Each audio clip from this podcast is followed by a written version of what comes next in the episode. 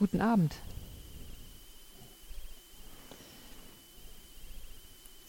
Ihr hört jetzt die Fortsetzung vom Thema, was hat die Gemeinde mit Israel oder den Juden zu tun?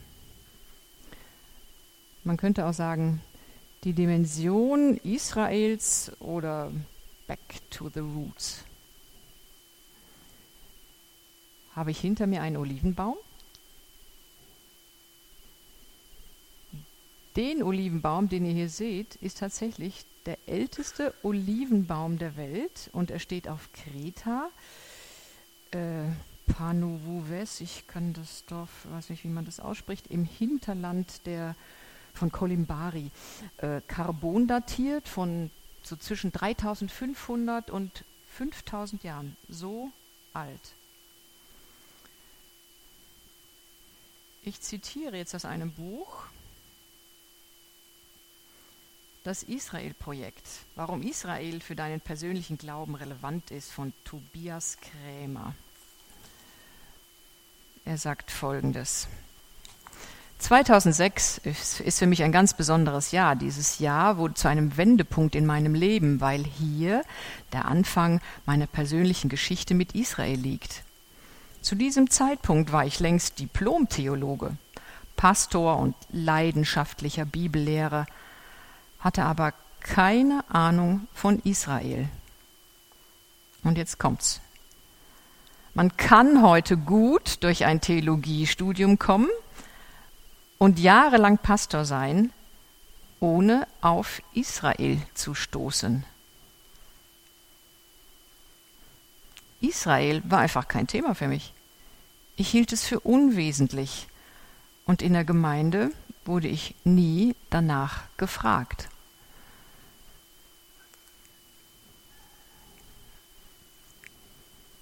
Also das sollte nicht so bleiben. Das geht gar nicht. In der Bildsprache der Bibel gleicht der Gerechte einem immergrünen Ölbaum im Hause Gottes und Israel einem fruchtbaren Ölbaum. In Hosea vergleicht sich sogar Gott selbst mit einem Ölbaum und er sagt, O Israel, was hast du denn noch mit den Götzen zu schaffen? Ich bin es, der für dich sorgt und dich behütet. Ich bin wie ein grüner Baum. An mir findet ihr die Frucht, die ihr zum Leben braucht. Also wir sehen, wir finden beides. Einmal Israel, einmal Gott selbst. Mein Fokus liegt jetzt aber auf der Bedeutung des Olivenbaums, wie ihn Paulus in Römer 11 versteht, als Metapher für das jüdische Volk. Stellt euch einen Kameraschwenk vor. Wir verlassen die Totale und zoomen uns hinein in die Begegnung mit Jesus, mit der kananäischen Frau und ihrer Tochter. Ich lese Matthäus 11, nee, 15, 21 bis 24. Jesus verließ Galiläa und zog nach Norden in die Gegend von Tyrus und Sidon. Eine kananäische Frau, die dort lebte, kam zu ihm und bat ihn inständig, Hab Mitleid mit mir, o Herr, Sohn Davids, meine Tochter hat einen bösen Geist in sich, der ihr schlimme Qualen bereitet. Jesus antwortete ihr nicht. Er sagte kein Wort. Doch seine Jünger drängten ihn, diese Bitte zu erfüllen. Sie belästigt uns sonst weiter mit ihrer Bettelei, sagten sie. Da sagte er zu der Frau, ich bin gesandt worden, um dem Volk Israel zu helfen, Gottes verlorenen Schafen und nicht denen, die keine Juden sind. Oha. Also, da präsentiert sich Jesus aber für unsere Vorstellung jetzt mal äh, nicht so wie erwartet, nicht voller Liebe. Ich meine, so nebenher erwähnt, das Kind wird dann doch geheilt. Aber zentral ist hier die Aussage, ich bin gesandt, um dem Volk Israel zu helfen und Gottes verlorenen Schafen und nicht denen, die keine Juden sind. Was bedeutet das? Es gibt keinen Rassismus in der Bibel. Das kann es nicht bedeuten. Bevorzugt Gott etwa die Juden? Und ich hänge diese Frage jetzt mal so freischwebend in den Raum. Bevorzugt Gott etwa die Juden? Ich brauche jetzt nochmal eure Vorstellungskraft. Diejenigen, die The Chosen geguckt haben, die haben jetzt sicher einen Vorteil, weil sie sich das schon so gut vorstellen können. Also, wir schreiben das Jahr 28 nach Christus. Das jüdische Reich ist von den Römern besetzt. Es gibt die Verheißung eines Messias, der das Reich Gottes wiederherstellen wird. Es sind Juden, die den Messias erwarten, den, der das Reich wiederherstellen und die Römer aus dem Land werfen soll. Das ist die Hoffnung, die sie befähigt, das Leid der Unterdrückung zu ertragen. Das verbindet sie. Das gibt ihnen Hoffnung. Gott hat ihnen doch dieses Land gegeben. Und zwar für immer. Also ihre Identität, ihre Selbstachtung, alles hängt damit zusammen. Und Gott hält sich an diesen Bund. Er hat den Juden einen Messias versprochen, also kommt er auch zu ihnen. Und zwar erstmal nur und ausschließlich zu den Juden.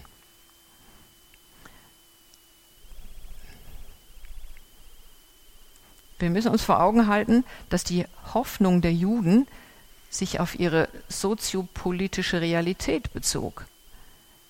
Also für uns ist das rückwirkend klar, dass Jesus als der Erlöser kam, aber für die Juden war das eine ganz konkrete soziopolitische Realität. Die Römer waren im Land, es war ihr Land, der Messias war verheißen, der Befreier das war ihre Erwartung.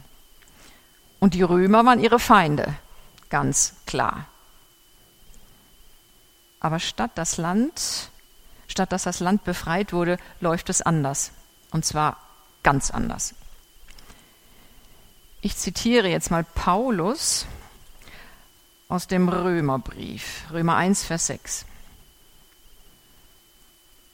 Auch ihr, liebe Freunde, ich weiß nicht, ob sie die Übersetzung deckt, aber das schafft ihr. Auch ihr, liebe Freunde in Rom, gehört zu denen, die von Jesus Christus berufen worden sind.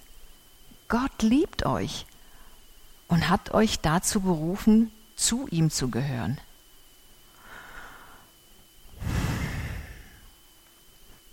Also ihr merkt schon, unser Glaube an Jesus steht nicht für sich allein. Er ist eingebunden in diesen großen Bogen der Heilsgeschichte von Abraham bis bis also ich würde sagen bis Offenbarung 21, 4 und 5. Ich muss es kurz vorlesen. Er wird all ihre Tränen abwischen und es wird keinen Tod und keine Trauer und kein Weinen und keinen Schmerz mehr geben denn die erste Welt mit ihrem ganzen Unheil ist für immer vergangen. Und der, der auf dem Thron saß, sagte, ja, ich mache alles neu. Gottes Gedanken sind so viel höher als unsere Gedanken, das hört gar nicht auf. Also ich bringe es jetzt nochmal so auf drei Punkte zusammen. Punkt 1. Der Messias Jesus kommt zu seinem Volk, den Juden. Punkt 2. Die Juden nehmen ihn nicht an, sie verwerfen ihn, sie glauben ihm nicht, sie lassen ihn durch die Römer zum Tod verurteilen. Die Todesstrafe der Römer wird durch Kreuzigung vollzogen. Ähm, vollstreckt wäre nicht das richtige Wort. Vollzogen ist passender, weil die zog sich, der, der Tod am Kreuz, der zog sich manchmal über Tage hin man kann sich nicht vorstellen, vorstellen wie, wie, wie grausam das war. Also ein Tod mit der Guillotine ist, glaube ich, ein Witz dagegen. Schritt 3. einige aus dem Volk der Juden haben an Jesus als ihren Messias geglaubt. Das war ihre soziopolitische Hoffnung. Ich lese Apostelgeschichte 1, Vers 6 bis 8.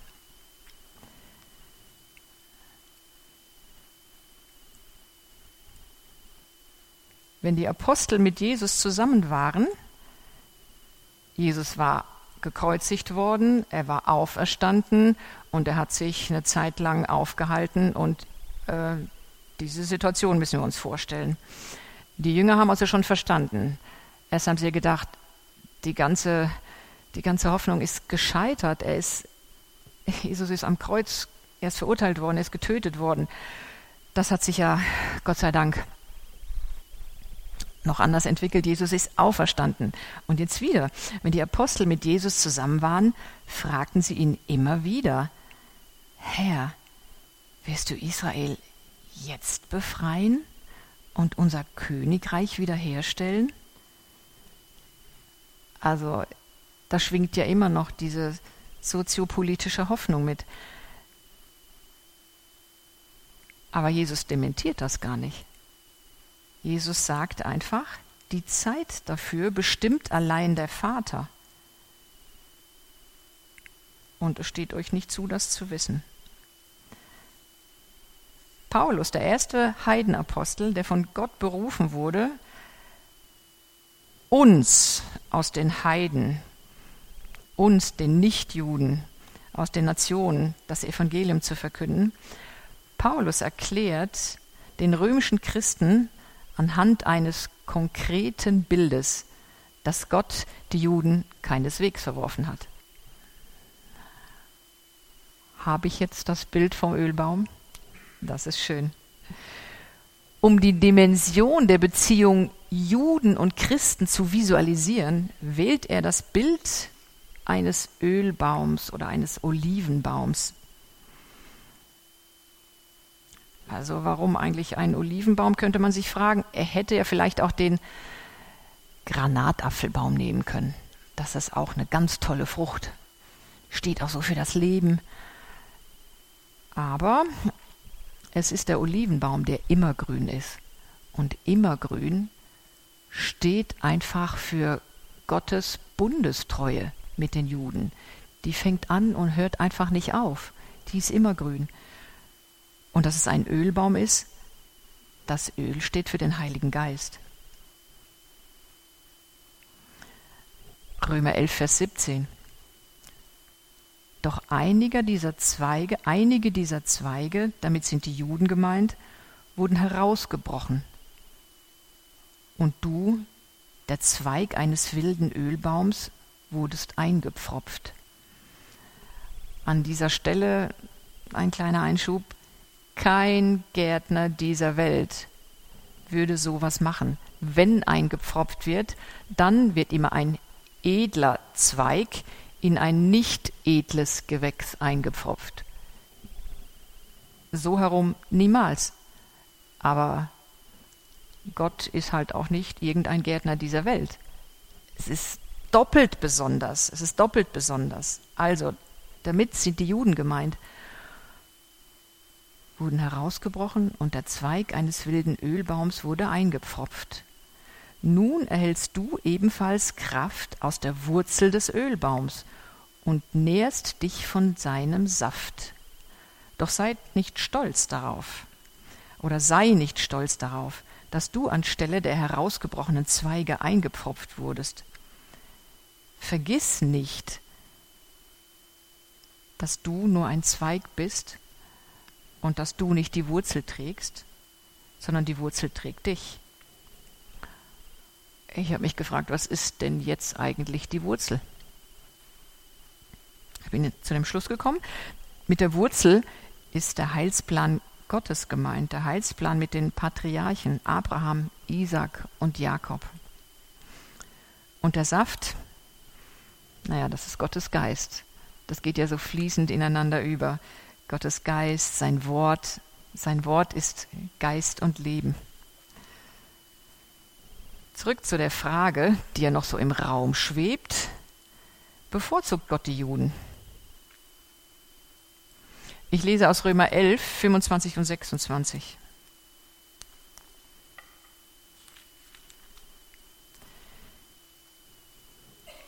Ihr sollt dieses, also mein Kapitel ist überschrieben mit Gottes Gnade, steht allen Menschen offen. Das äh, ist ja auch schon eine Aussage. Ihr sollt dieses Geheimnis verstehen, liebe Freunde, damit ihr euch nichts auf eure Klugheit einbildet. Das Herz mancher Juden ist verschlossen, doch das wird nur so lange anhalten, bis die von Gott bestimmte Anzahl von Menschen aus den anderen Völkern zu Christus gefunden hat.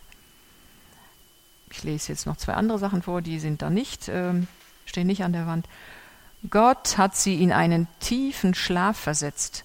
Bis auf den heutigen Tag hält er ihre Augen verschlossen, so dass sie nichts sehen können und ihre Ohren verstopft sind, so dass sie nicht hören können. Und dann nochmal, sind sie so tief gefallen, dass sie hoffnungslos verloren sind? Nein, auf keinen Fall, sondern ihr Ungehorsam führte dazu, dass auch die anderen Völker gerettet werden und damit zugleich die Eifersucht der Juden geweckt wird.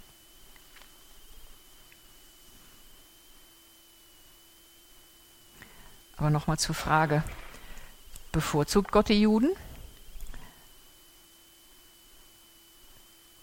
Römer 10, Vers 9 bis 13.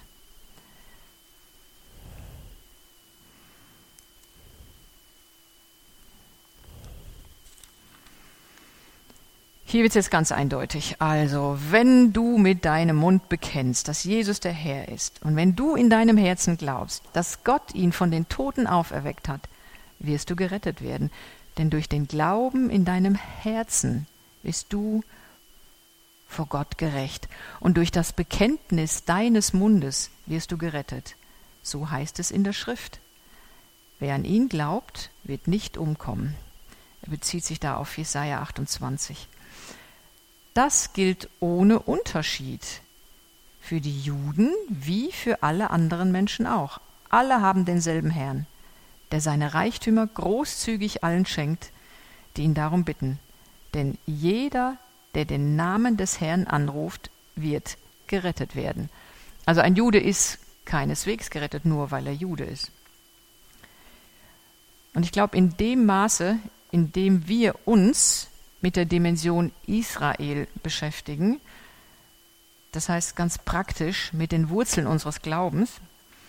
Ich glaube, in dem Maße erweitert sich auch unsere Glaubensperspektive. Es geht nicht nur um mein Seelenheil und um dein Seelenheil. Es geht nicht nur um meine Gemeinde und deine Gemeinde. Es geht noch um etwas Größeres. Aber was kann es noch Größeres geben? Es geht um den Masterplan Gottes. Darin, in diesem Plan, ist Israel der Kanal, durch den er seinen Segen in die Welt fließen lässt. Zu hoch gepokert? Nö, keineswegs. Also, finde ich nicht deckt sich mit dem, was ich in Johannes 4, Vers 22 lese. Da sagt Jesus, das Heil kommt von den Juden. Und Gott, also wenn ich jetzt so diesen Masterplan mir vorstelle, dieses, dieses, ähm, der komplette Heilsplan von Abraham bis zu diesem Zeitpunkt, wo, wo Jesus, äh, ja, wo Jesus diesen Satz sagt, diesen Satz, ich mache alles neu da müssen wir sehen, wir sind so als Gemeinde irgendwo da so zwischendrin. Gott hat mit den Juden ja noch einiges vor. Äh, dem interessierten Leser würde ich an der Stelle das Buch Saharia empfehlen, weil es ist so krass, was auf Israel noch zukommt. Und darin ist es zu lesen. Ich fasse zusammen. Wenn Gott der Gott Israels ist, bleibt uns Christen nichts anderes übrig, als daraus den Schluss zu ziehen, du und ich, wir glauben an den Gott Israels. Wir glauben an den einen Gott, den Schöpfer des Himmels und der Erde, der der Gott Israels ist. Das ist es, was Israel so besonders macht. Gott sagt in Jesaja 40, tröstet, tröstet mein Volk. Und damit komme ich fast zum Schluss. Eine Woche lang habe ich Gott gefragt, was meinst du eigentlich damit tröstet, tröstet mein Volk? Was mein Verstand kann das verstehen, tröstet, ja, aber gut. Eine Woche lang habe ich Gott gefragt. Und dann ploppte so ein inneres Bild auf.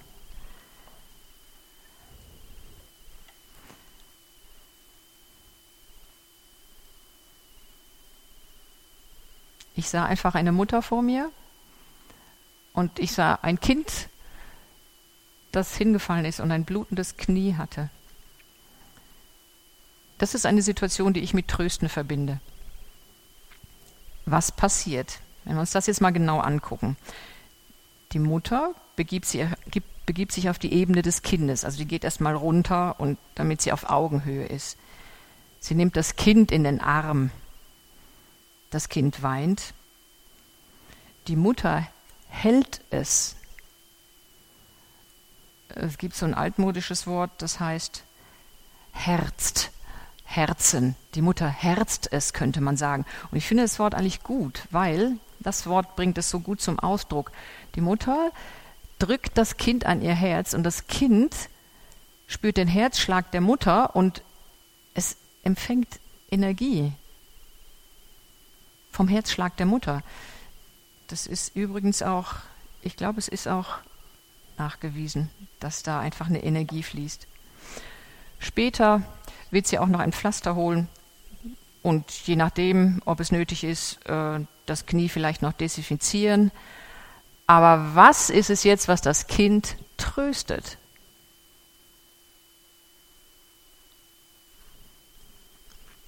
Und das ist es, glaube ich, was Gott mit Trösten meint. Es ist die Bestätigung der Bindung, die das Kind in dieser Umarmung erfährt.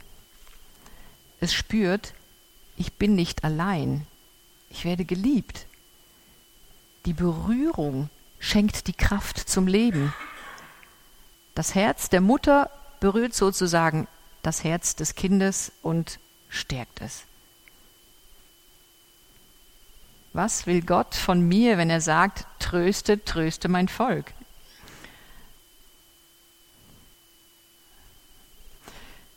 Ich glaube, er möchte, dass ich ihm mein Herz hinhalte, damit er es erwärmen kann. Denn wenn das nur so theoretisch für mich klingt, tröste, tröste mein Volk, dann bedeutet es einfach, ich bin da nur auf einer Verstandesebene unterwegs und ich brauche da noch eine andere Tiefendimension, ich brauche noch eine emotionale Dimension. Das heißt, mein Herz ist an der Stelle einfach kalt. Noch zu kalt. Gottes Herz schlägt für sein Volk.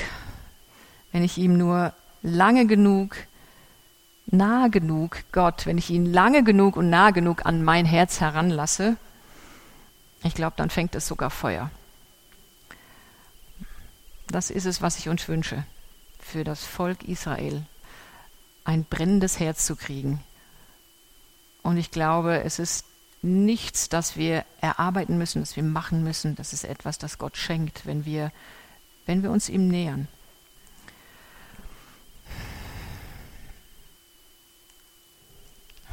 Eine Sache noch. Ich liebe Experimente. Und ich glaube, Gott liebt es auch, wenn wir ihn herausfordern. Ich lese Johannes, 1. Johannes 3, Vers 1 und 2. Seht, wie viel Liebe unser himmlischer Vater für uns hat. Denn er erlaubt, dass wir seine Kinder genannt werden. Und das sind wir auch. Doch die Menschen, die zu dieser Welt gehören, kennen Gott nicht. Deshalb verstehen sie auch nicht, dass wir seine Kinder sind. Meine lieben Freunde, wir sind schon jetzt die Kinder Gottes. Und wie wir sein werden, wenn Christus wiederkommt, das können wir uns nicht einmal vorstellen. Aber wir wissen, dass wir bei seiner Wiederkehr sein werden wie er.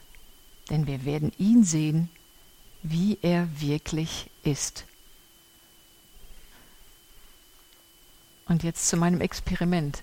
Versuch doch mal diesen Satz eine Woche lang täglich einmal zu lesen. Und guckt mal, was das mit euch macht. Ich werde das auf jeden Fall probieren, denn Gottes Wort ist lebendig.